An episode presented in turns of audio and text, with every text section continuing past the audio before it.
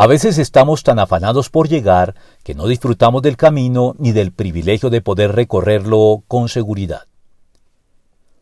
Volviendo a la condición de peregrinos que ostentamos los cristianos, y la alegría que acompaña el peregrinaje disfrutado con la debida responsabilidad hasta llegar a la patria celestial, habiendo aprendido con gratitud las lecciones del camino y viendo a lo largo de él la fidelidad de Dios, debemos ahora señalar que el objetivo de este peregrinaje no es tan solo alcanzar la meta lo más pronto posible, sino recorrer el camino a cabalidad y sin inconvenientes apresuramientos, al ritmo que el Espíritu de Dios nos imprima, que no es un ritmo explosivo como el de una carrera de velocidad, sino un ritmo dosificado y constante, como el de una carrera de largo aliento.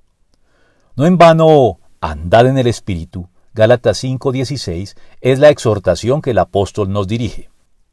Los apresuramientos no tienen aquí cabida, ya que Cristo es el camino más seguro que podemos recorrer en este mundo, no solo en cuanto a la garantía de llegar a la meta, de modo que el que anduviera en este camino, por torpe que sea, no se extraviará. Isaías 35:8.